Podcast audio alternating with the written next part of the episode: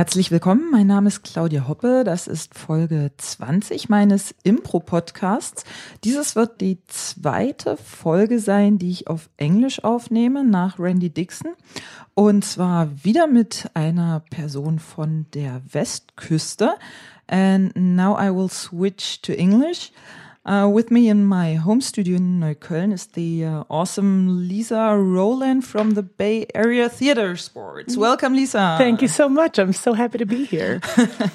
from uh, you're from San Francisco. Have you always been living in San Francisco? Or yes, I I grew up about an hour outside of the city. I went to school about an hour outside of the city. I took one year off and I lived in Barcelona, Spain. oh, but then I came back and then I moved to the city when I was in into San Francisco when I graduated college. Okay, so you grew up in the in the in the Bay Area. Yes, in the Ah, suburbs. okay.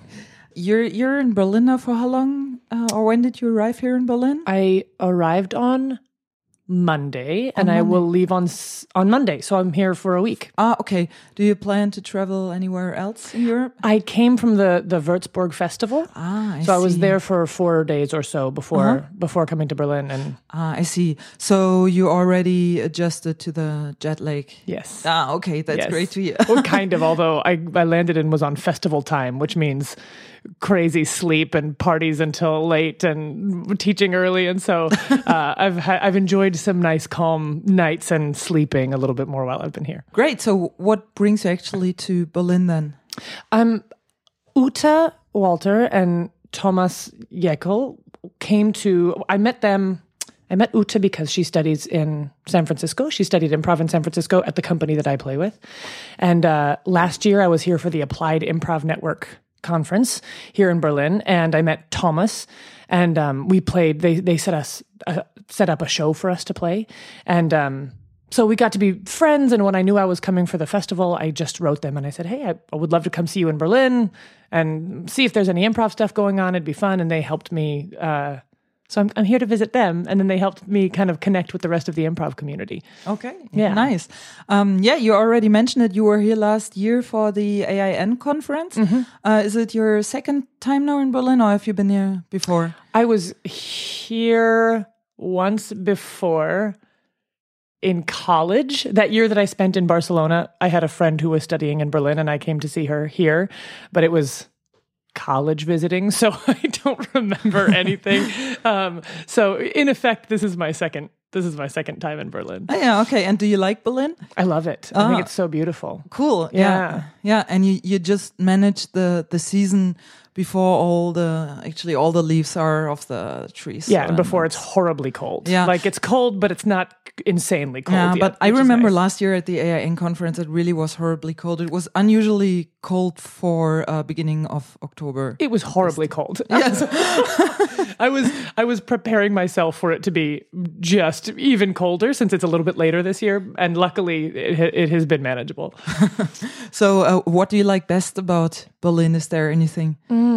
You know what? I've, um, what I notice is that there seems to be a ton of uh, city support for arts, arts and culture, and and a lot of you know. Um, access to space to practice and work out and develop things and play and meet and that it doesn't cost a whole lot of money to do it and that there seems to be a lot of so i like that i, I think that's uh it's a, it's an amazing thing that if you have an artistic idea there is support to develop it and um i've learned that uh, Germany has visas for artists, uh, for visiting artists. I was just talking to an American who is here, um, which I love. So there's just like a lot of support for culture wh- which is beautiful. But also the city is it's a beautiful city. It's these wide boulevards and cool um uh, there seems to be a lot of uh people who enjoy passing time with one another. So there's, you know, beautiful cafes and people who lu- luxuriate in time together and beautiful little shops and a lot of different kinds of neighborhoods that feel really different. Um, and that's also really, really fun. There's a lot of personality. Yeah. Do, do you live inside San Francisco nowadays? Ah, yeah. Uh, and and and what area? So like really central or? Uh, I live in a place called The Mission, which is not the financial center. Like it's not the it's not downtown downtown, but it's a pretty fun. It's a pretty fun neighborhood. Yeah. Um, it's kind of was uh, largely Latino, um, and is is slowly changing because well, or or it's quickly changing. Um, because of uh, well a lot of a lot of dynamics around Silicon Valley and kind of Yeah. a, a tech boom and changing prices and gentrification and things like that. Um, but it's a beautiful neighborhood, and I live on top of a hill and can s can see the city, and I'm right by a park. It's very beautiful.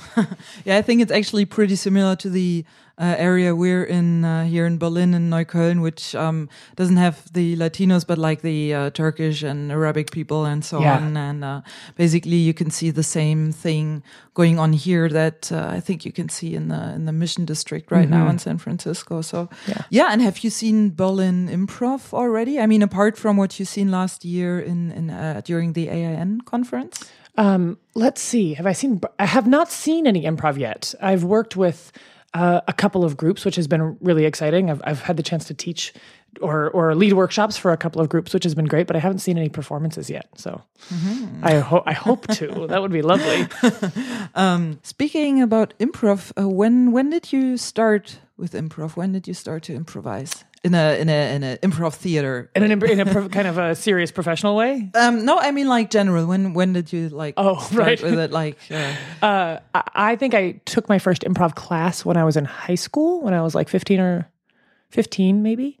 Um, and then I did it on my high school improv team. And then I did it when I got to college. I joined my college improv team at Stanford and then uh, graduated and got a job on, on staff at Bats Improv, Bay Area Theater Sports. Yeah. Interesting. So uh, you uh, heard about improv in in school, basically. Yeah. So to say. It was I was a drama kid. I was like a theater kid, and uh, all of my actually there was a kid at a neighboring high school who read Impro and saw a group called True Fiction Magazine, who are in San Francisco and do long form improvisation. And I still play with a lot of those those folks now.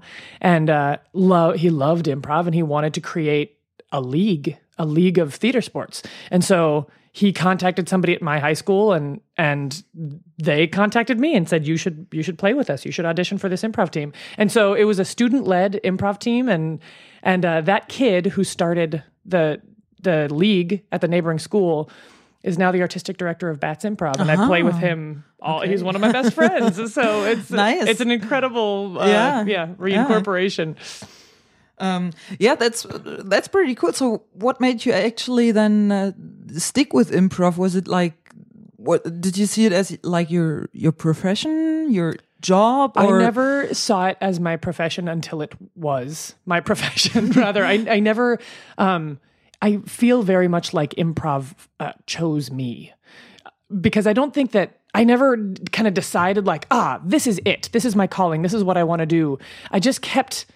I mean, it's so much fun that if I have the opportunity to do it, I I will keep doing it. And um and opportunities kept opening themselves up to me and and I kept saying yes to the right things at the right times and you know, there was a time when um I I applied to grad school and I was going to go to grad graduate school for to get an MFA in acting. I was going to be an actor right after college and I didn't get in anywhere and it and instead I started imp- I started improvising professionally. So it's also the you know in that way I feel like the universe was conspiring to to give me a, a life of improvisation. It was a very improvisational um, career path actually because Yeah. mistakes are gifts and everything's an offer and and d- take take those things that come up and keep saying yes and you'll find yourself in a in a beautiful place that you could not have envisioned. You could not have planned it yourself. Yeah, yeah. nice. So- interesting. Um, yep, uh, I'm asking these questions because I think in the US it's much more common uh, to start with improv in school. So I try to remember my my other uh, English guest, Randy. I think he didn't start in school because it was not taught in school when when he went to high school. But uh, I think many other people actually did. Right. I, for example, I have a colleague at work. He also had improv in school. So um, it's it's it's pretty common in the U.S., isn't it? I think it is getting more and more common. I think it was, you know, it was new at my school when I was in high school. And I think now there are more people. There's, you know, whose line is it anyway has gotten really popular. Improv in general is gaining popularity. And so kids are getting more curious about it and starting teams and starting to play and drama teachers are more likely to be teaching it in classes. So i think it is definitely gaining popularity and it's more it's more prevalent in high schools. Um, i actually coach two high school improv teams um, d- you know just about a half an hour outside of the city and i love i love it. It's, it's like i think it's a it's a perfect fit for high school. Yeah. And and what is your actual um like educational background or did you I don't know, did you study anything or whatever? Yeah, in in school, I did a double concentration in drama and psychology, which, when I look back on it, feels very much like like a major in improvisation because it's it's it combines uh, performance and theater and people and that's th- there it is right we're always climbing into the skins of other people and and and kind of honoring the different ways people have of reacting to one another and interacting with one another and um and that's what psychology is so What what was your plan when you chose those study subjects, psychology and didn't drama? have one. I just, I just, I, Uh, I- welcome to the club. Yeah, Yeah, right, exactly. this is the story of my life. I didn't have a plan. I just kept going. Um, I chose drama because it was just, um, I, because I was always in the theater. I, I mean, I, I went to Stanford thinking that I wouldn't major in drama because it seemed too, um, it seemed like I should take advantage of the academic rigor of a Stanford education, um, and that Stanford's not known for their drama department. That's not why people go there. They go for you know these other these other degrees. But so I, I wasn't planning on majoring in drama, but I realized that the only thing that I was doing was doing plays and uh, you know m- meeting with theater people and doing projects and coming up with projects. That's the only thing that I wanted to do, and so I just stopped fighting it. Basically, I I, I majored in drama because I decided that I was going to do what's obvious, like just be obvious, and then I majored in psychology because uh, my parents said maybe you should major in something that could actually get you a job somewhere. um, which I totally appreciate. And I loved psychology, and it's what I had I was most interested in after after theater. Um, and so, yeah, so that's that's why I did it. Yeah, nice. You already mentioned it. You're playing with the Bats, the Bay Area Theater Sports. Yes. So, um, when, uh, uh, uh, how long do the Bats exist? Since 1986, so almost 86. What is that? Almost 30 years. Yeah, 20 indeed. 27, 28 years. Wow. I was so impressed because I think Randy mentioned that the Unexpected Productions have been founded around the same time, a bit earlier, I think, Mm-hmm. a bit earlier, beginning of the 80s. Wow. And, um, We actually the um the person who came down and gave us our first workshop in 1986 is Rebecca Stockley, who um who started improvising in Seattle. So she came from Seattle. She knows Randy. She's uh, buddies, and they and she came down and, and taught our first workshop down in the Bay Area uh, to a group of actors um, called Fratelli Bologna, and they started Bats Improv. They were like, "Oh, we should not stop doing this, so we'll, we'll keep going." So we kind of we came from Seattle, and then some improvisers from San Francisco went down to LA and started improvising down there. So there's like a, a lineage, a heritage of theater sports and and, and, and do you actually have a, a favorite trainer? Now, speaking about it, just a favorite coach, a favorite Yeah, teacher. yeah, yeah. Oh, gosh. Improv teacher? You know, I um I'm very lucky because I find that I am playing with people all the time who are better than me in in certain in various ways. And so I feel like playing with almost all of them is is challenging me to get better to to be better than than I am. So in some ways, all of my all of my co- um, uh, colleagues are my best teachers, Ah. which is a, which is a, an incredibly lucky place to be in. I think, and I and I think playing with people who are slightly better than you all the time is perhaps the best the best plan for studying because it'll really inspire you to raise your bar. And um, coming back to the to the bet, so you you mentioned that high school kid asked you. So are you technically a, a founding member of the Bats? Then is that correct? Oh no, no, no, no. He he created something called the Devil Mountain Improv League, which was a high school improv league. Um, and Bats st- started in in '86 when I was about five, four, four or five in San Francisco. Um, uh, so no, so I joined I joined after after college, and it was it was long in existence by then. And and and, and when did you join? In 2006. Oh yeah. Uh-huh, uh-huh. Uh, so eight years now. Yeah. Well, we we already briefly touched upon the subject. So, uh, did you play with other groups before, except maybe the the high school thing? I mean, like, um, Before Bats, yeah. I played with uh, at Stanford. I played with the Stanford Improvisers, which are the which was our the only group at Stanford, um, led by Patricia Ryan Madson, who is the author of Improv Wisdom, um, a little wonderful a wonderful little book about applying improv to your daily life. So if you don't have it, you should go get it. It is translated into German. Your German audiences will be happy to know. I will link it to this uh, podcast article. Excellent. it's a great book. Um, uh, let's see. So I so I played with them, and then right when I got out of college, I played like I did a couple of shows with ran- with random groups.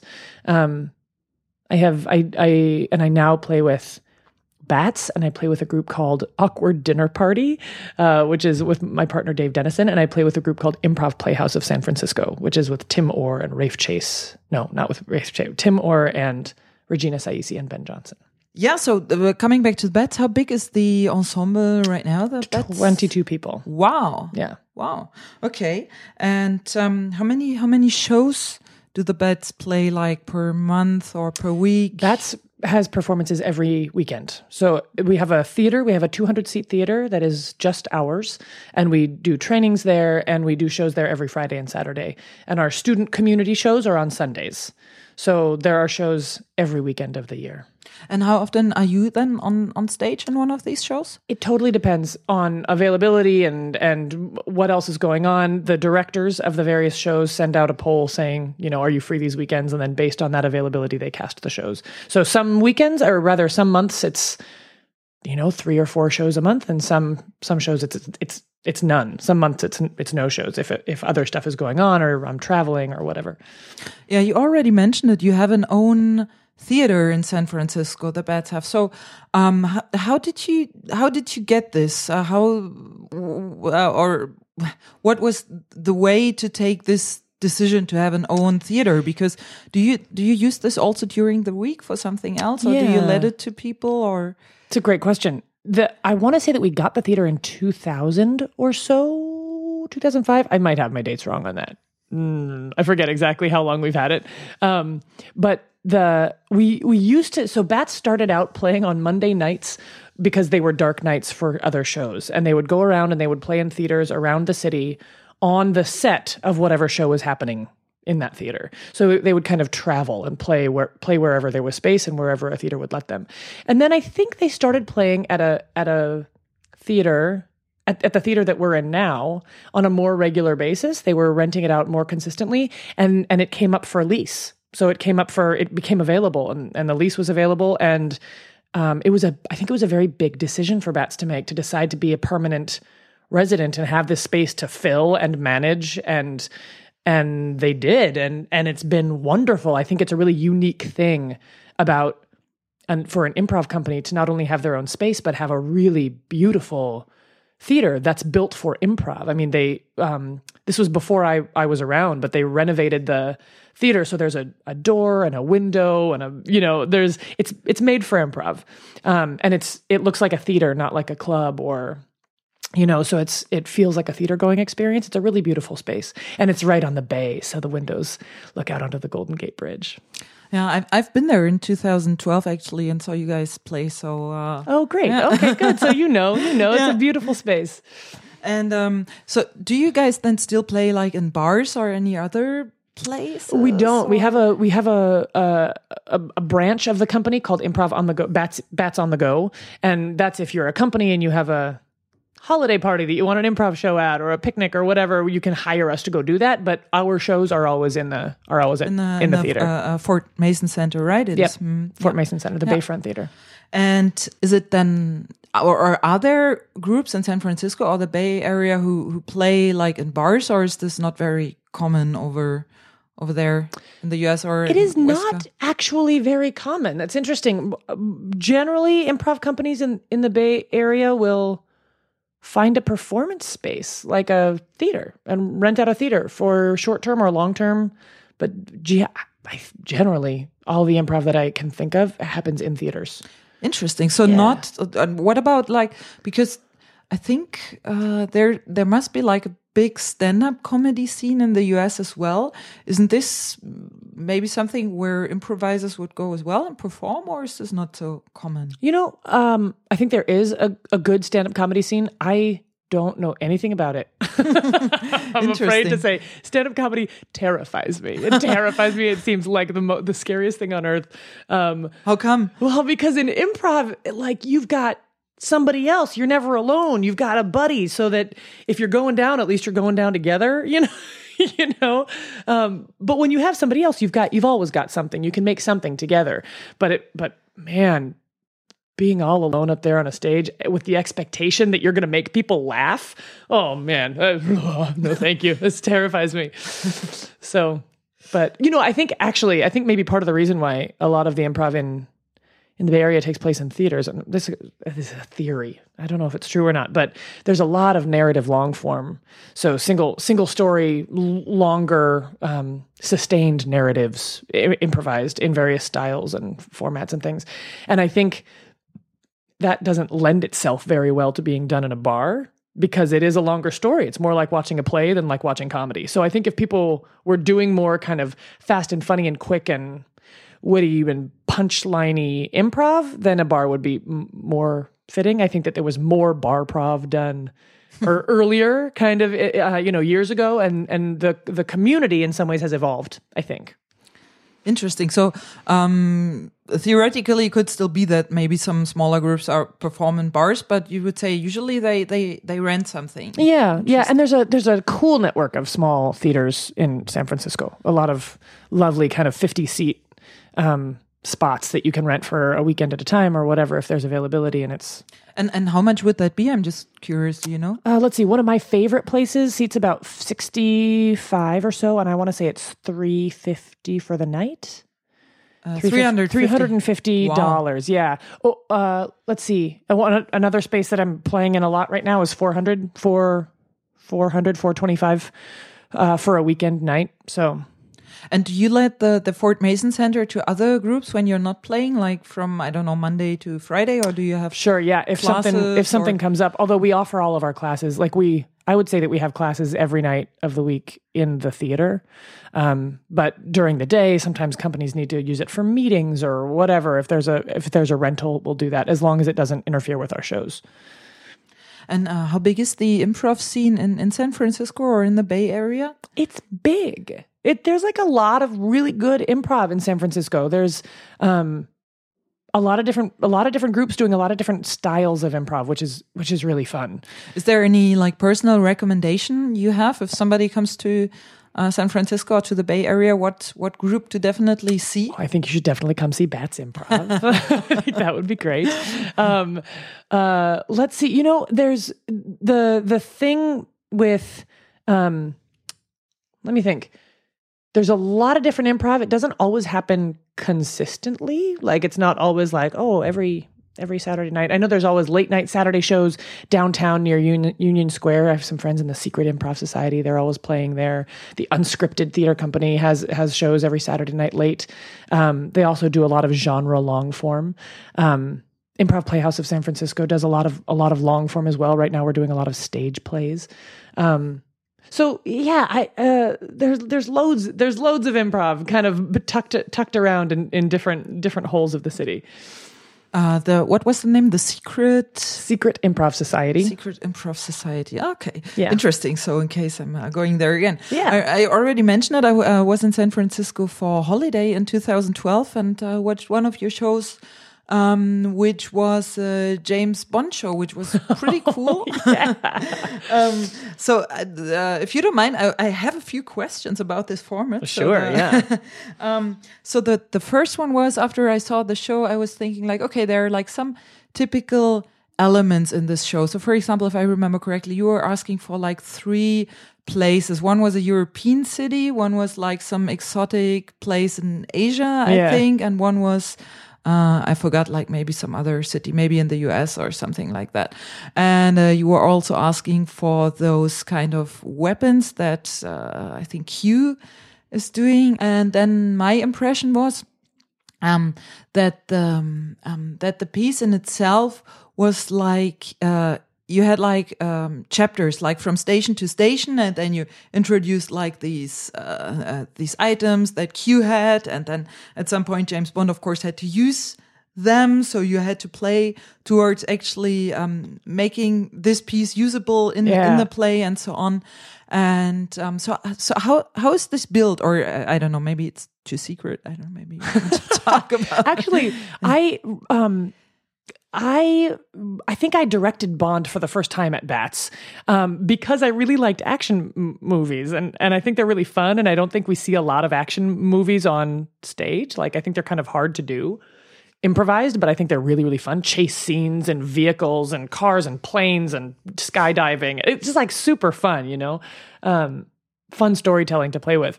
So th- the I think that I would say that Bond is the the the Bond anyway that I remember doing is one of the more structured beginnings to a long form that we do. Most usually it's a little bit more open open ended. Um,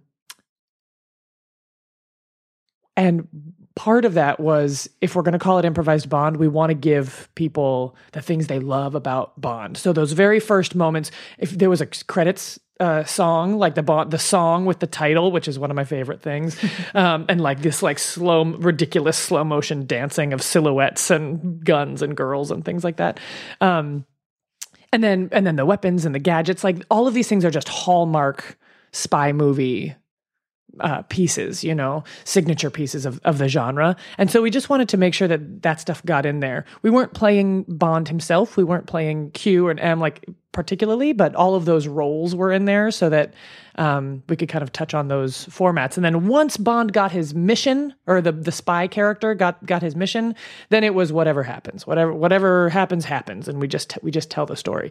And that's when the structure ended. Although by that time we had a lot of things to use, right? We have these cities, we have the gadgets, we have the villain, you know, the, villains and things like that. So a lot of the, a lot of the suggestion getting was just touching on what those hallmarks are of of the of that kind of international spy format or genre.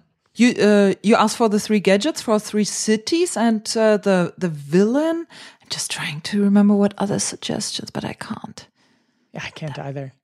Ah, okay. The the hardest part about that is is that it's really hard to improvise a mystery. Like it's really hard because you know, in improv it's all about being obvious and getting to it and saying what's going on. And in a mystery, you can't do any of those things. Like there's this big piece of information that's missing. So it's really easy to get wrapped up in trying to figure it out and making it mysterious and throwing more offers in that you have to make sense of later. And it can get very soupy and confusing and and too too big and uh so we found that the the best way to do it was just to follow a clue to the to the next location and just reveal one piece of information and you don't have to know why that's important but we just just one thing one thing in each scene and then slowly you you you follow it back to Yeah, it to, was to the villain was pretty cool. Can definitely uh, recommend if somebody's in the in the city and wants to see it.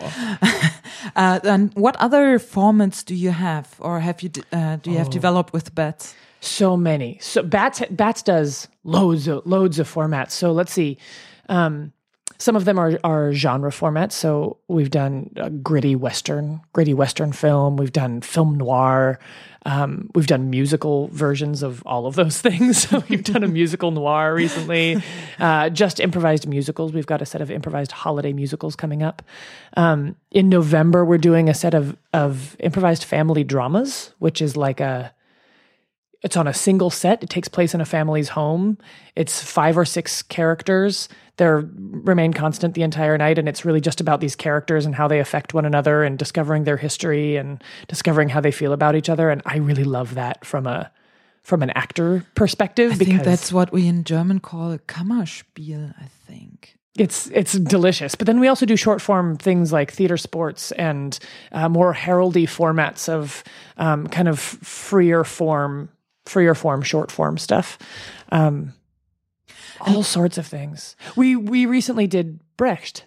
Uh, when With, Uta uh, and Thomas, Thomas, came, yeah, yeah, yeah, yeah, yeah. and they taught us what they've been working on, and, and we loved it. And so I think we'll likely do more of that in the coming years. Ah, cool. And how do you go about when you develop a new format? Is it that you decide we want to do this, or is it more like a brainstorming, or somebody has an idea and introduces it to the others, and then they say, "Yeah, we want to do this as well," or maybe no, go screw yourself. uh, that's a great idea. Right now, we're we're working with this model where in August we have something of a festival where we do uh, short runs of of shows, one weekend a piece. Usually we'll do a whole month of a month or two of one kind of show. So we really get to get to know it. But in August we do short weekends of all different kinds of shows and I think we're moving towards using that time to for to workshop new formats, to put it up on its feet and try something new and see if it works and and then we'll know if we want to book it for a longer time. There's an artistic director, Kasey Klemm, who I told you about, who started who is the reason I started improvising in high school. Um, and I think that if I were to want to try something new, I would approach him and say, I've got this idea, you know, and I'd probably set up a work a workout. I'd set up a workout with who, improvisers who want to come and and uh, play around with it and see what's there. You know, the cool thing about being in a company full of brilliant improvisers is that you just tell, like, I have this idea, and then it, uh, you learn so much from playing with them. Um, about what will work in the format or what won't work in the format or what's interesting or what the dangers are, etc. And uh, yeah, and Kasey is really wonderful about making sure the company remains inspired. I think that that's such an important thing. Is that we and don't. How, do, how does he do that? Well, he really makes sure that that, for instance, there are certain formats that we know make money, that we know sell. People, the public likes them. But if we did nothing but that, the company would get bored. And he's really um, very good at listening to what the company is interested in. And even if it makes financial sense to keep doing this one format, he will s- sacrifice that for the sake of keeping a keeping an inspired company, um, which I so uh, appreciate and respect about the way he, he's making those decisions.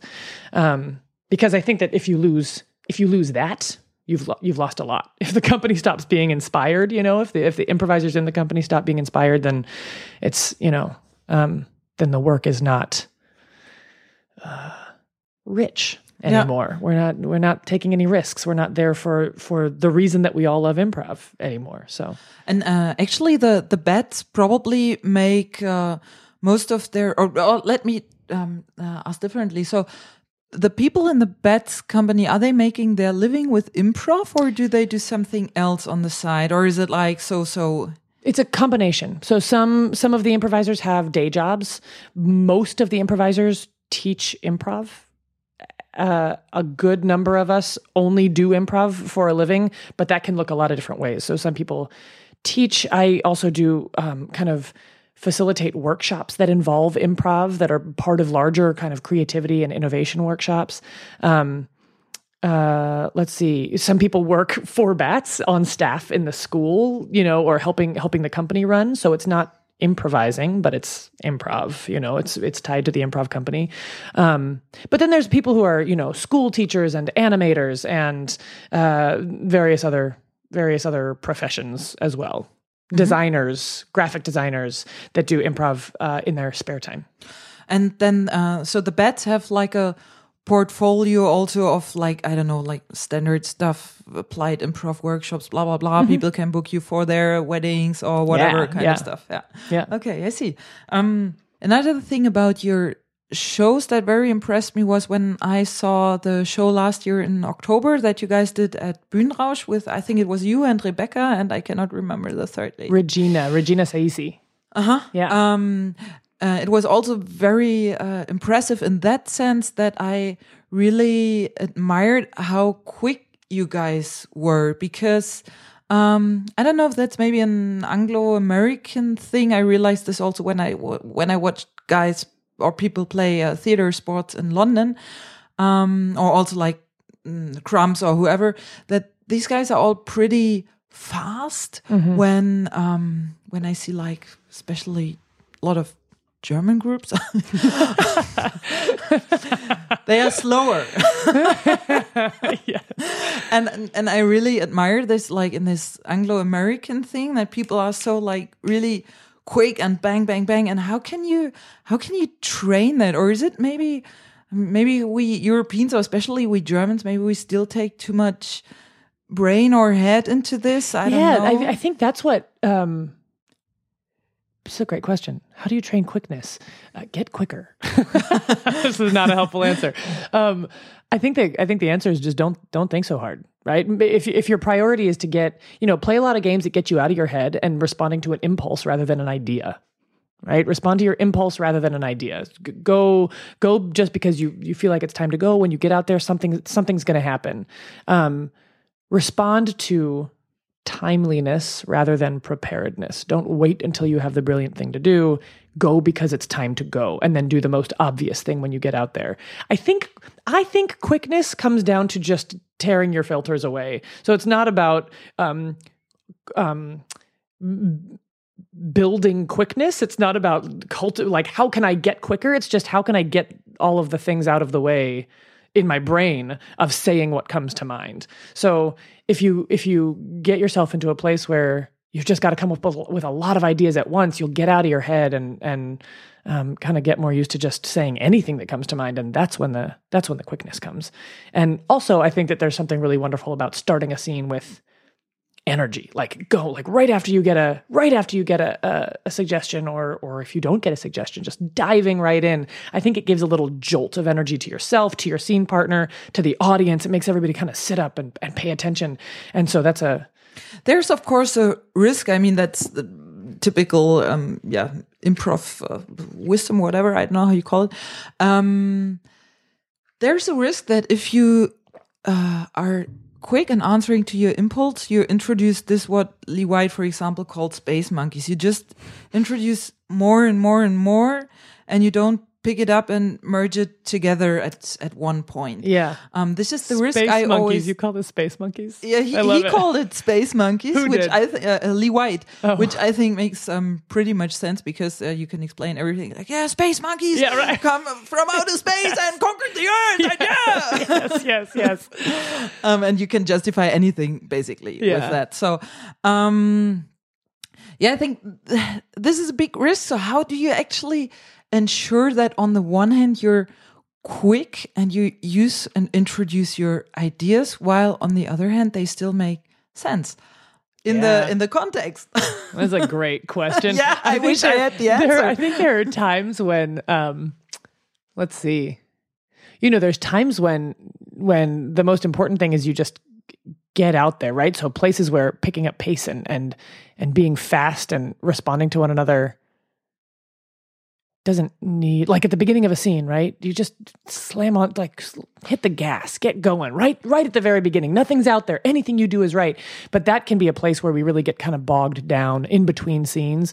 Get a suggestion, kind of amble off stage, think about what we're going to do, meander back on stage, start a scene. Like you don't need it, right? It's the very beginning of a scene. Anything you do is the right thing, so just dive in. Um and then in the in the middle of scenes, it- you know, it's a great question. It's like you need to tear away the filters and then figure out which ones are helpful. Right. So tear them all away, get used to responding to your to your impulse, and then find out if that is a problem or not. Like, are you throwing space monkeys in or or not? You know? Um, and then figure out which which filters are helpful to have back on. But uh, but also just um, you know, practicing things like quick dialogue back and forth. Just just practice the getting in the getting in the rhythm of something quicker. Um, I think Yeah. what what you said before really could help if you really, especially at the beginning of a scene or a piece, uh, uh, approach it like "fuck off, anything is right." So Anything I can right, basically yeah. introduce anything I want. I, mean, unless of course you have a you have a suggestion, you have to stick to the suggestion, of Mm-hmm. course somehow. This is how I often see improv. You you just throw out like breadcrumbs or some kind of things and then at the end you have to collect them all together Yeah. and uh, put them into your basket and make one big thing out of Yeah, it. But right, right, the- exactly. yeah, a difficulty But yeah, but but at the at the beginning, it's like you you know it's the easiest job to start because you don't have to make sense of anything. You just have to be someone somewhere doing something. and this is funny because especially at the beginning i, I feel that people uh, are often most um hesi- hesitant hesitant hesi- Hesitant? hesitant yeah, Yeah.